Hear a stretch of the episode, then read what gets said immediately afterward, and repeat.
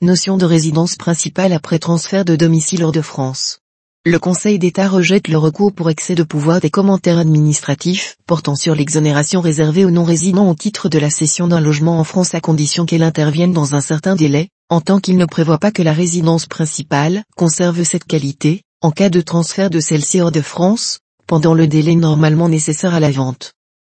Des époux ayant réalisé une plus-value immobilière en 2015, alors qu'ils étaient non-résidents, demandent la restitution du prélèvement des non-résidents, de la taxe sur les plus-values immobilières élevées et des prélèvements sociaux acquittés à cette occasion. Ils réclament, par ailleurs, l'annulation pour excès de pouvoir des commentaires administratifs publiés en 2015 concernant les immeubles soumis au prélèvement des non-résidents, qui précisent que les non-résidents peuvent bénéficier d'une exonération spécifique plafonnée à 150 000 euros au titre de la cession du logement situé en France, jusqu'au 31 décembre de la cinquième année suivant celle du transfert du domicile fiscal hors de France, ce délai est passé à 10 ans depuis 2019.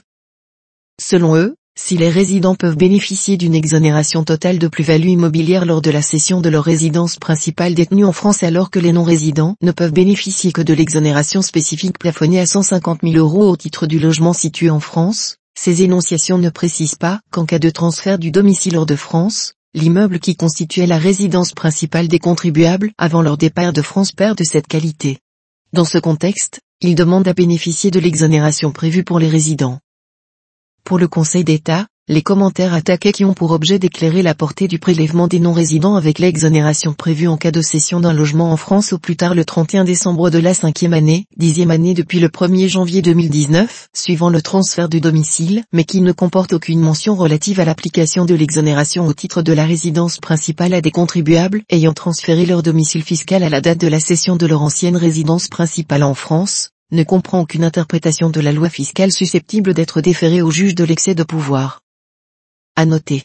Pour les sessions réalisées depuis 2019, les non-résidents peuvent désormais bénéficier d'une exonération spécifique au titre de la cession de leur ancienne résidence principale en France, dans des conditions similaires à celles prévues pour les résidents.